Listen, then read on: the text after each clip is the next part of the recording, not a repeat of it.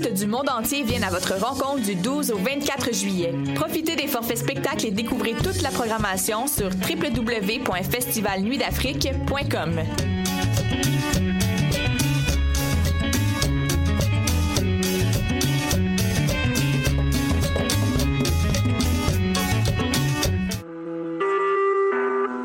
Vous écoutez Choc pour sortir des ondes.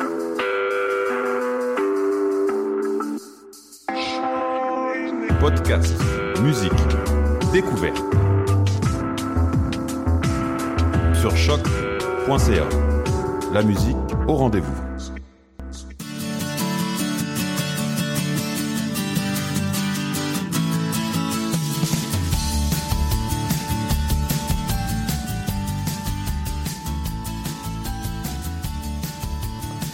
avec l'émission Tendance Entreprendre. Des entrevues, des conseils et des histoires sur l'entrepreneuriat. C'est ce qu'on tente de faire ici.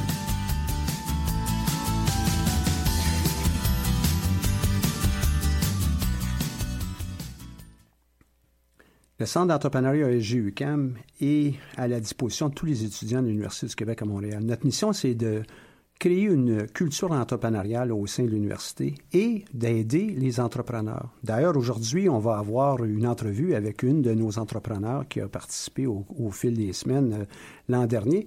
Et euh, nous sommes euh, en ondes ici aujourd'hui et le centre existe parce qu'on a des, des gens qui nous donnent un coup de main, dont la Banque nationale, et que je remercie chaleureusement. Donc aujourd'hui, nous avons avec nous Julie Bellil, qui est avec euh, l'entreprise BI. Julie, est-ce que tu euh, peux nous parler un peu de, l'entreprise? Bien, certainement. Donc, euh, ben, tout d'abord, merci beaucoup de m'avoir invité. C'est vraiment un plaisir de revenir ici. Donc, BI, en fait, B-E-E-Y-E, e, qui se prononce, c'est pas innocent comme BI, l'acronyme pour Business Intelligence. Donc, l'intelligence d'affaires, d'avoir les informations dont on a besoin pour prendre des décisions éclairées. Donc, nous, on sait particulièrement la performance organisationnelle. Donc, souvent en entreprise, on a de la visibilité sur quelques gros projets stratégiques, mais euh, BI, ça permet d'avoir la visibilité sur l'ensemble des activités de l'entreprise. Donc, souvent, on donne l'allégorie de la, pointe de l'iceberg. On a de la visibilité juste sur la pointe, mais nous, on permet d'avoir de la visibilité sur la totalité, tout ce qui se trouve dans l'eau. Donc, les opérations, les initiatives. Euh, donc, vraiment, la gestion de la capacité, la planification des activités et des projets et de pouvoir comparer qu'est-ce qu'on planifie avec le réel pour s'assurer que tout va comme prévu. Et qu'est-ce que ça veut dire, ça, pour les personnes qui travaillent dans une entreprise, euh, une application comme ça? Ça veut dire que, euh, premièrement, on arrive à faire une planification qui est réaliste. Ça, ça veut dire qu'au lieu de promettre de faire 100 euh, projets, puis à la fin de l'année de se faire couper la tête parce qu'on n'a pas réussi à les livrer, parce qu'on n'avait pas de la visibilité sur les ressources dont on avait pour livrer ces projets-là, ça nous permet de voir que, ah ben, avec les ressources qu'on a, on peut juste en faire 40 projets. Fait qu'on va promettre moins, mais on va réussir à les livrer, par exemple. Ça, c'est pour les gestionnaires. Pour les employés, ça veut dire une charge de travail euh, plus euh, raisonnable ou du moins euh, pas, de, pas de surcharge chronique de travail qu'on pourrait prévoir en amont. D'où vous avez vu cette idée-là? En fait, c'est venu carrément du terrain. Nous, on est sur les quatre cofondateurs, on est trois à avoir fait une maîtrise en gestion de projet. Et nous, on est de la génération, on est habitué d'avoir des outils, des applications pour tout qui fonctionnent bien, qui répondent aux besoins. Et euh, on est arrivé en entreprise et on s'est rendu compte que les outils étaient obsolètes et que pour répondre à ce besoin-là précis qui était la gestion de la capacité, il n'y avait rien en place. Il n'y avait rien qui répondait vraiment à ce besoin-là. D'ailleurs, euh, mon collègue, euh, qui est l'initiateur de cette idée-là, avait un mandat de gestion de la capacité. À la base, il a cherché un outil qui pouvait répondre à ce besoin-là. Il n'a pas trouvé. Donc, c'est comme ça que ça a commencé.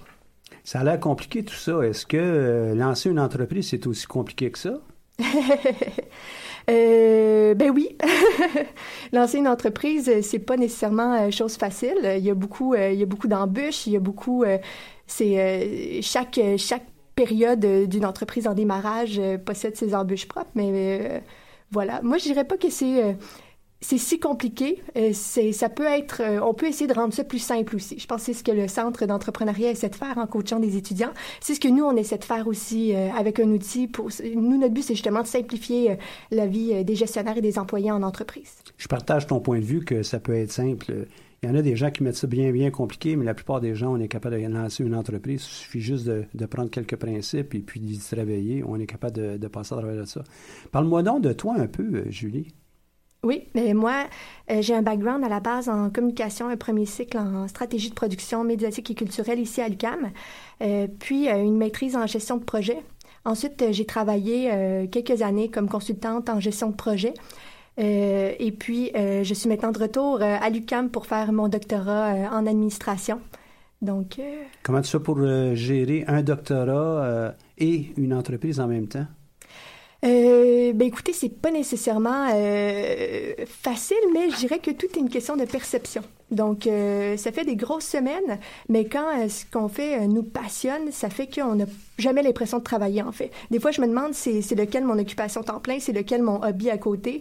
C'est vraiment, j'ai, dans le fond, j'ai deux temps pleins qui me passionnent complètement, donc c'est euh, après les, les, trucs que je pourrais donner peut-être pour concilier tout ça. Euh, pour moi, c'est essentiel de jamais négliger les bases. Les gens euh, souvent font des heures de fou. Euh, travailler 70 euh, heures, apparemment, c'est, on n'arrive même pas à être plus productif. entre 55 et 70, il n'y a même pas de gain de productivité. Euh, prendre soin de soi, bien dormir, faire du sport. je pense que quand on néglige la base, après, c'est qu'on a besoin de faire de plus en plus d'heures pour rattraper parce qu'on est plus productif dans ce qu'on fait. Donc, vraiment, de ne pas non plus négliger les autres sphères. On se rend compte que quand on est productif, on peut en faire rentrer beaucoup des choses dans une journée. Ah, tout à fait, tout à fait. Et euh, ça prend aussi des, des techniques. J'imagine que vous servez des techniques, des outils. J'imagine que vous servez aussi de votre outil pour vous aider. Ah, ça c'est certain, c'est certain. Donc, et de plus en plus, on voit à quel point ça devient euh, euh, l'outil. On s'en servait quand on était quatre, mais maintenant que l'équipe commence à grandir, ben c'est de plus en plus utile. Et puis, euh, effectivement, c'est assez fascinant d'arriver à améliorer l'outil. On a toujours amélioré l'outil, surtout avec des commentaires des, des, clients. Maintenant, on peut aussi contribuer en étant nous-mêmes clients et en ayant nous-mêmes une vision de les autres les autres fonctionnalités dont on aurait besoin nous en tant qu'entreprise pour avoir un, un, logiciel qui couvre vraiment toutes les, tous les besoins dont on a comme, quand on gère une entreprise. Vous êtes peut-être les meilleurs utilisateurs de votre outil, en fin de compte. Là. On est, euh, je dirais que tous les utilisateurs de notre outil sont des bons utilisateurs. Chaque entreprise l'utilise vraiment d'une façon différente et c'est normal parce que chaque entreprise a des processus qui sont différents, euh, a un contexte qui est différent. Mais euh, oui, on est, on est de, de, de bons utilisateurs. et dans, dans le développement de... Ça a commencé quand, ça, cette aventure de BI? Mon Dieu. Alors, euh, l'idée est, née il y a un peu plus de trois ans maintenant. Donc, euh, naturellement, on a été vraiment, euh, on est très agile en fait dans notre mode de fonctionnement. Donc, on a commencé en faisant une version bêta à la base, même pas développée en une version, une, version, bêta. On a fait une première version qui était mais en Excel, vraiment pour voir en termes de fonctionnalité qu'est-ce qu'on avait besoin de, de voir. Excel, en fait, c'est assez puissant. Le truc, c'est que c'est pas nécessairement euh, c'est dur à maintenir dans le long terme et puis c'est pas euh, possible de collaborer à plusieurs. Entre bref, il y a des enjeux avec Excel qui fait que notre outil a de la valeur. Pardonnez-moi, j'ai comme un chat dans la gorge. j'ai une petite voix sexy à la radio ce matin. Donc, euh, voilà. Et puis, maintenant, on est commercialisé depuis peut-être un an. Un an. Et là, vous avez plusieurs clients? Oui. Donc, euh, c'est des clients qui sont extrêmement variés. Donc, on est autant, euh, nous, à la base, c'était un besoin qu'on voyait particulièrement dans les grandes entreprises, particulièrement de type matriciel, où un employé est assigné... Quoi, ça, une, organisation, une, organisation matricielle où on a des fonctions. Euh, et que les employés vont travailler sur des projets, mais au lieu d'avoir, euh, euh, bref, on va avoir par exemple la fonction marketing, la fonction RH, etc.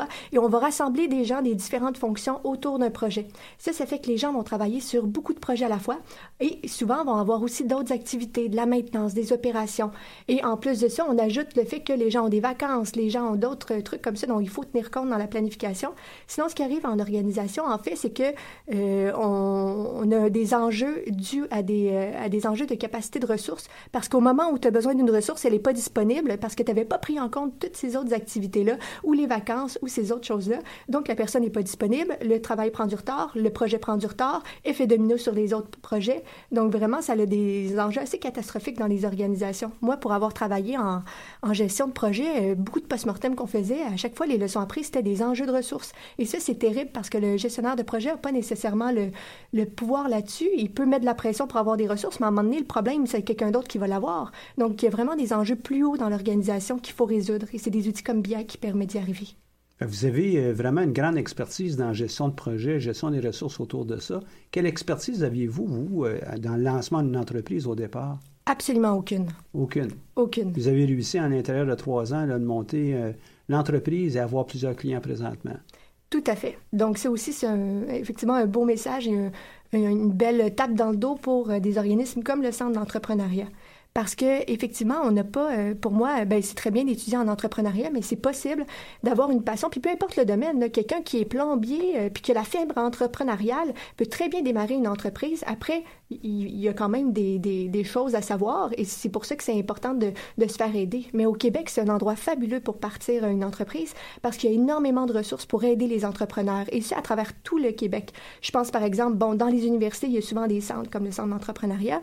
Euh, autrement, euh, le Futurpreneur, c'est un organisme qui aide et qui fait des prêts aussi pour les entrepreneurs, qui les aide aussi, qui offre aussi du support. À Montréal, on a la Fondation Montréalais qui, donne des bourses et euh, qui a un réseau d'affaires incroyable et qui fournit des mentors aux entrepreneurs. Euh, je pourrais continuer comme ça. Il y a le SAGE euh, qui aide les gens avec euh, le, le, programme Soutien aux travailleurs autonomes qui offre aussi des formations. Donc, beaucoup d'organismes comme ça. On est chanceux. Et dans, dans, ton cas, toi, tu as été aidé avec tes collègues par le Centre d'entrepreneuriat. En quoi est-ce que ça, ça, a été utile et qu'est-ce qui a été le plus utile dans ce qu'on vous a offert?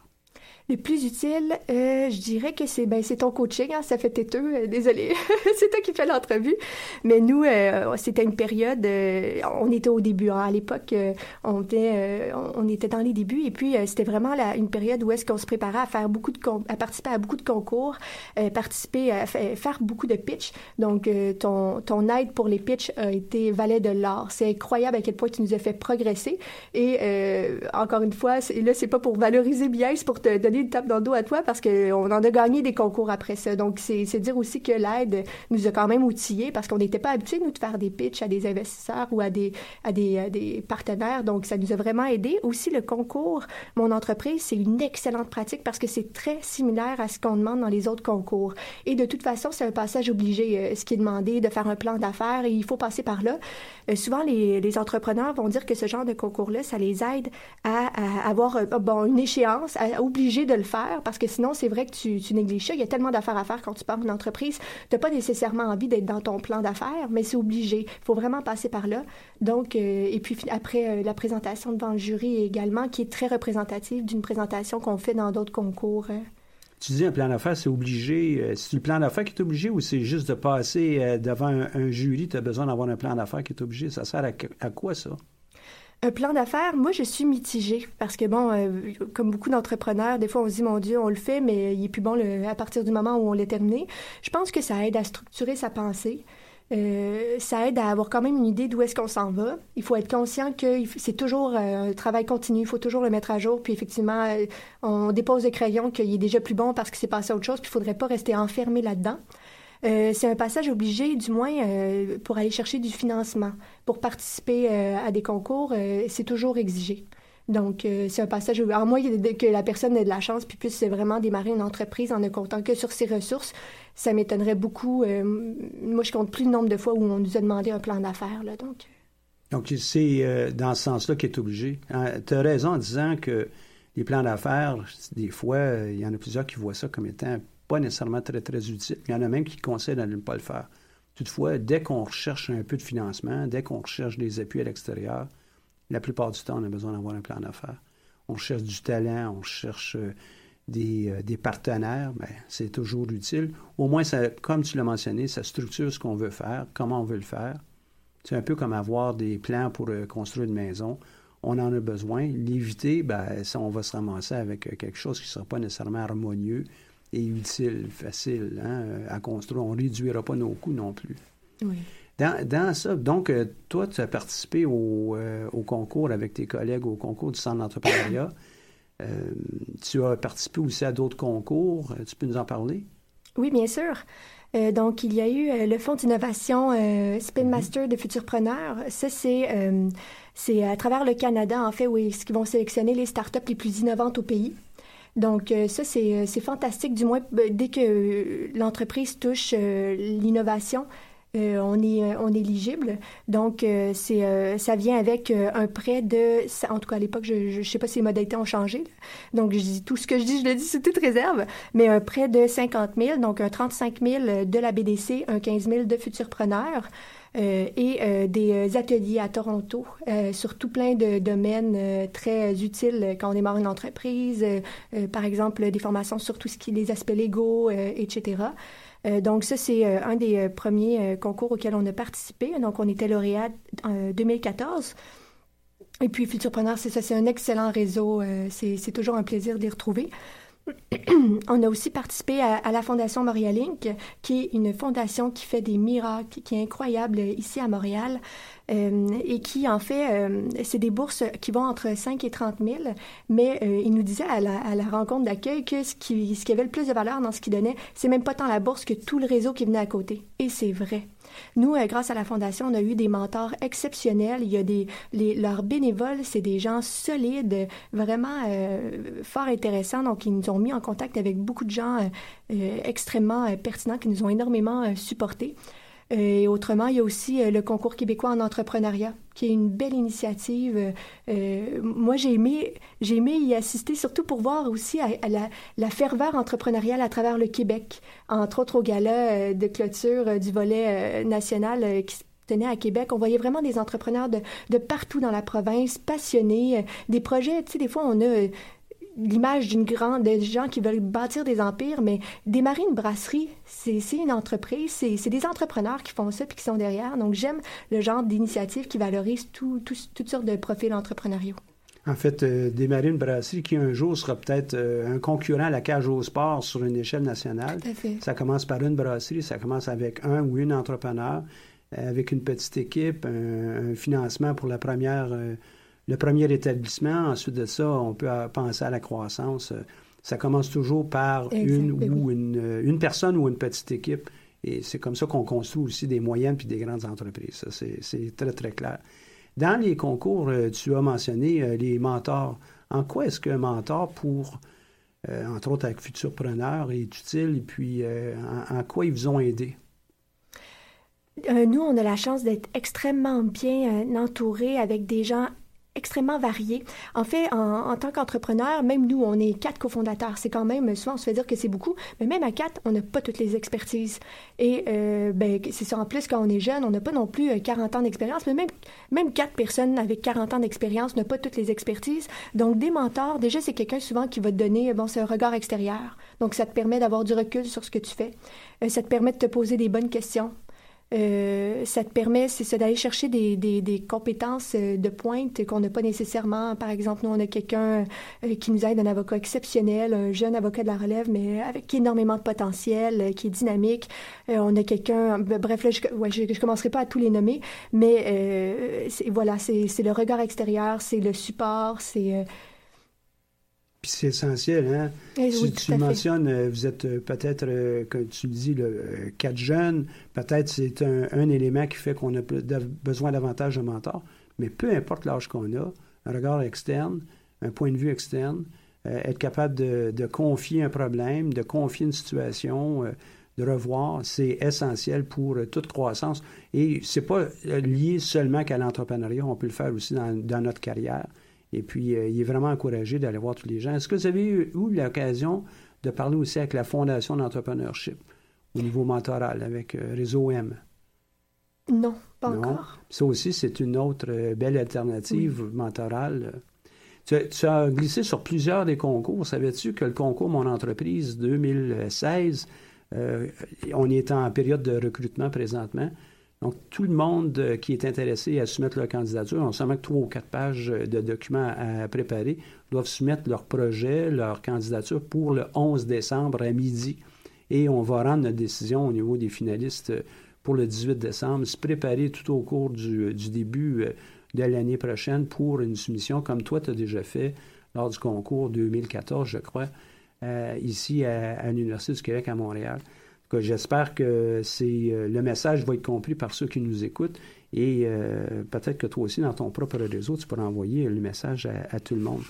Avec tes collègues, euh, une belle entreprise comme ça, quels sont les, défis au quotidien que vous avez à relever? Les défis au quotidien. je dirais que c'est les, les, défis sont, sont, effectivement, il y en a beaucoup. Euh, c'est beaucoup de travail. C'est euh, sûr que Je dirais peut-être que nous, dans notre cas, c'est vraiment spécifique à l'industrie dans laquelle on est. Bon, on est du logiciel SaaS qui cible les entreprises. Donc, les cycles de vente, euh, software as a Service, donc logiciel en tant que service. Donc, au lieu d'avoir des licences sur notre ordinateur euh, qu'il faut mettre à jour, qui sont plus bonnes, etc., c'est une formule flexible euh, par utilisateur, par mois. Donc, une flexibilité aussi, c'est dire au client, d'ailleurs, si tu n'aimes pas ça, ben, tu peux, tu peux te retirer. Ça, c'est avoir confiance en son produit aussi. mais pour là où je veux venir, pardon. Excuse-moi, pour ceux qui nous écoutent, c'est est-ce qu'il y a quelque chose que je pourrais faire en parallèle pour le SaaS? Software ah, as a Service. Des abonnements, c'est comme être abonné au journal. Euh, donc, tu as un abonnement et tu paies et tu reçois le journal à tous les jours. Et puis, ben, le jour où tu veux plus être abonné au journal, tu arrêtes. Donc, euh, au lieu d'acheter une encyclopédie, puis là, l'encyclopédie, l'année après, elle est plus bonne. Je comprends. Je pense euh, les encyclopédies, on peut avoir aussi des mises à jour, là, ça va. Comment? Oui, oui, ben, exactement. Mais tu as une mise à jour, mais il faut la racheter. Là, tu rachètes. Non, non, mais mettons l'encyclopédie papier. Il faut, faut racheter l'encyclopédie. mais au niveau des défis, c'est que, étant donné qu'on cible les entreprises, les cycles de vente sont vraiment lents. Euh, surtout nous, euh, on parle à des gros joueurs, c'est des grandes entreprises. Euh, je veux dire, contrairement à quand on cible les particuliers, les décisions d'achat, c'est beaucoup plus sur un coup de tête. La personne, elle voit quelque chose, elle veut, elle va l'acheter. Elle n'a pas besoin de former un comité puis de prendre une décision basée sur le, le, budget annuel. Donc, nous, c'est des cycles d'affaires qui sont plus lents. Donc, c'est à la fois dur sur la motivation, de maintenir cette motivation-là quand il y a des périodes où est-ce que, bon, euh, coudon, on n'a pas signé ce mois-ci. Et euh, donc, euh, voilà, je dirais que c'est notre défi. Ça, c'est votre plus gros défi. Euh, lorsqu'on est seul pour une entreprise, j'imagine, ça peut aller rapidement, mais à quatre, il doit y avoir des défis de travail d'équipe aussi, j'imagine? Je dirais qu'on est extrêmement complémentaires. Et ça aussi, c'est euh, j'ai mon collègue Adrien que tu connais bien euh, qui, qui, qui, me disait, euh, tu sais, moi, si, si j'ai quelqu'un dans l'équipe qui pense comme moi, c'est parce qu'il y a un de nous deux qui est trop.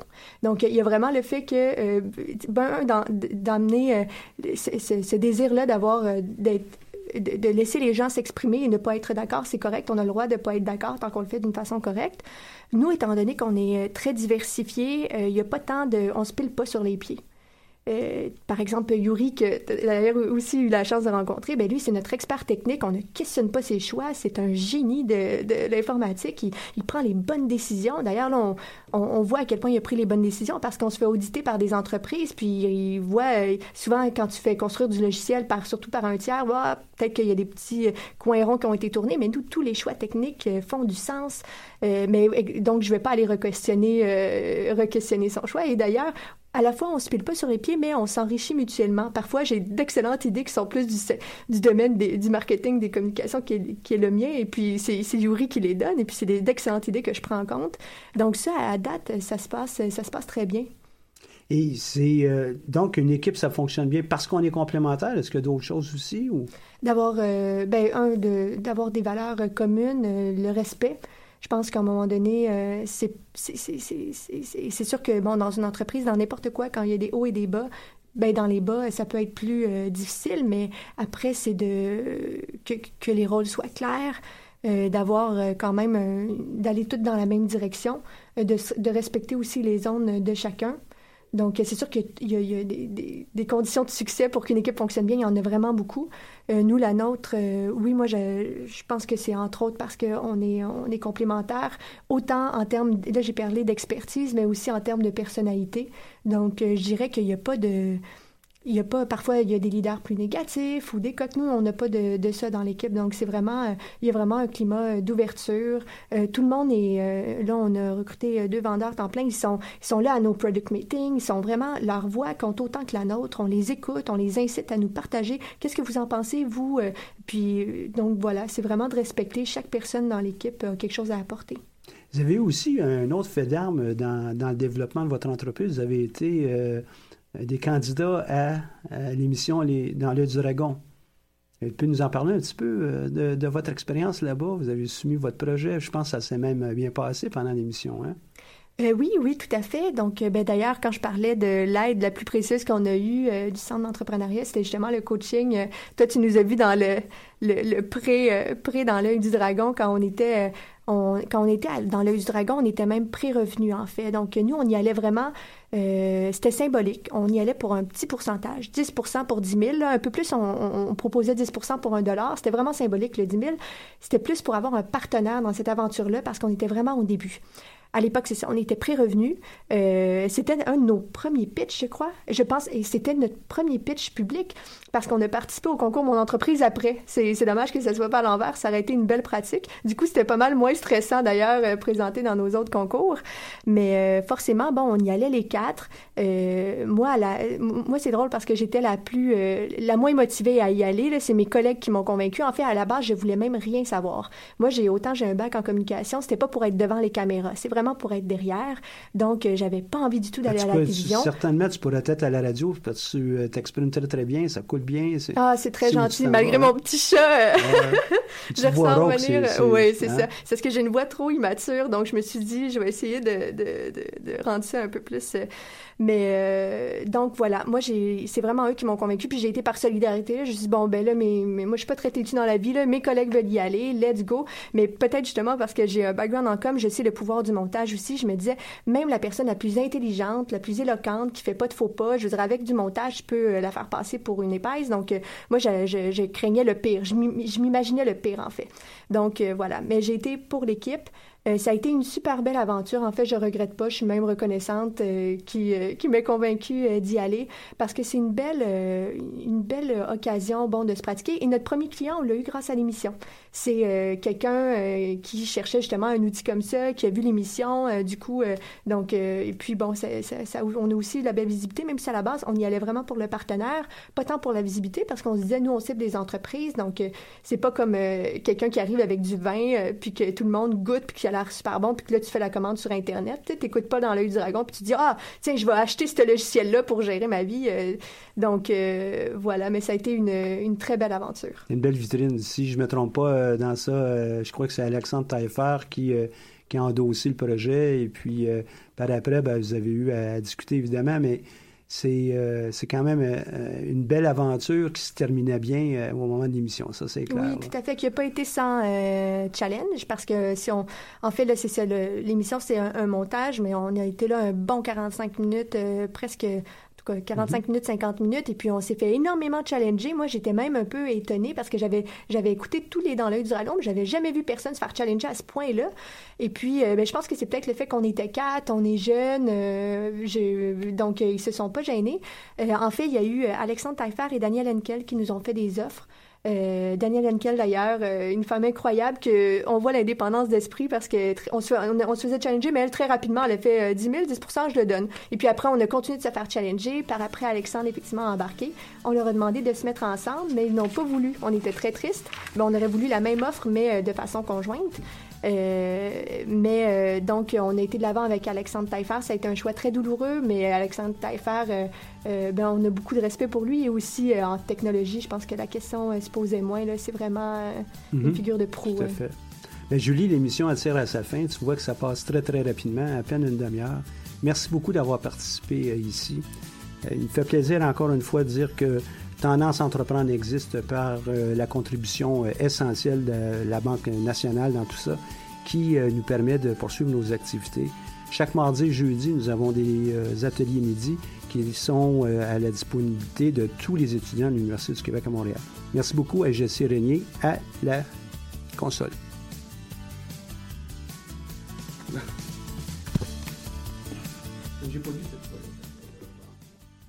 Festif de Baie-Saint-Paul, c'est l'expérience de ton été. Programmation unique, paysage à couper le souffle, bons produits locaux, rencontres inoubliables et beaucoup plus.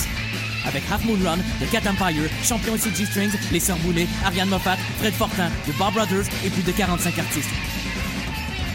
Le Festif, une présentation de Desjardins en collaboration avec Hydro-Québec et Radio-Canada. Merci à la Fabrique culturelle MRC de Charlevoix, Financière Sun Life, Caroline Simard, députée de Charlevoix-Côte-de-Beaupré, Gouvernement du Québec, Musique Action, Ville de Baie-Saint-Paul, Sonic Pro et Microbrasserie Charlevoix. Info de festif.ca.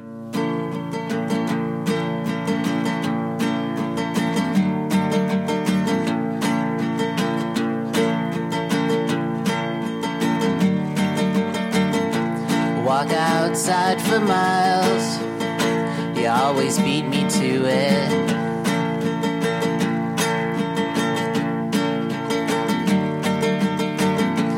Look out at the driveway. There's something in it.